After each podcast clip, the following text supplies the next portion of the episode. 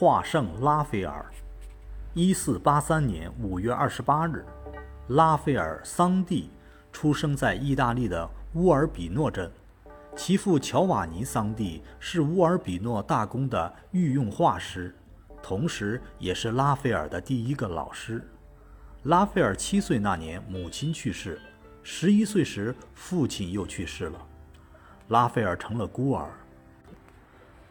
这时，大公的妻子埃丽萨维塔·贡萨戈收养了他。一四九六年，十三岁的拉斐尔到他父亲的一个好友的画房学习绘画。三年后，他又来到了意大利中部的文化城市佩鲁贾，拜当地一位名画师为师。这位名画师指导学徒学画有一套严格的制度。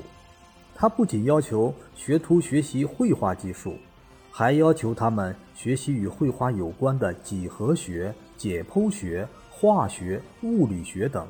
经过四年学习，拉斐尔打下了深厚的绘画基础，同时也丰富了各方面的知识。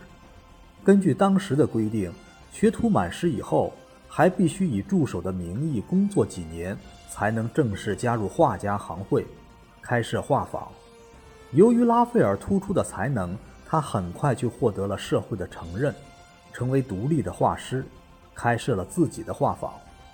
二十一岁那年，拉斐尔来到佛罗伦萨，在那里，他通过对达芬奇和米开朗基罗作品的细心研究和揣摩，艺术上获得了巨大的飞跃。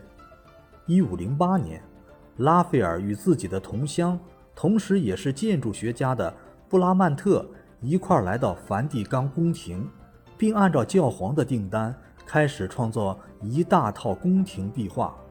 今天，梵蒂冈宫签字大厅四壁的那四张大壁画，就是五个世纪前拉斐尔的真迹。这四幅大型壁画花费了拉斐尔两年多的时间。在这套壁画中，拉斐尔表现出的是天才的构图大师。和大型巨作的杰出画家的水平，在文艺复兴时代的富丽堂皇建筑的沉静庄严的背景下，安排着人体和人群。这种建筑术把实际上并不大的房间分割开来，给人以非常宽阔的印象。作品完成后受到了人们的一致称赞，教皇也非常满意，又把其他大厅的绘画任务。交给他。两年后，新登位的教皇又向拉斐尔发出了各种各样的订单，这使他难以应付，只得招收许多门徒，让他们帮助自己作画，而他只是起草草图和进行最后的润饰。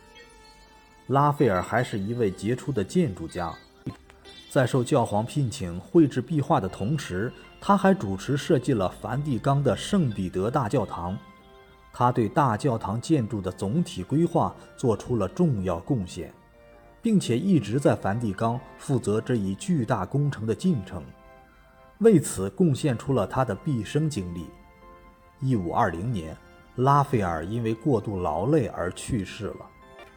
拉斐尔的作品完满地再现了文艺复兴鼎盛时代的艺术风格，他以自己天才的艺术创作。成为文艺复兴时期四圣之一。